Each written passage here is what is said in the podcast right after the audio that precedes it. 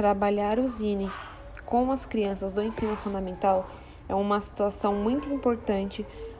para poder empoderar as crianças para que elas possam se expressar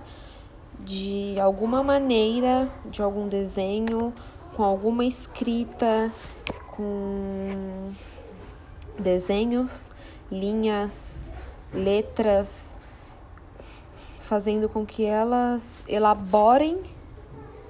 relatando o dia a dia, é, relatando o que acontece. É, as crianças podem estar passando com alguma passando por alguma dificuldade em casa e elas vão elaborar e isso é um meio de situação onde professores vão poder ajudar cada criança.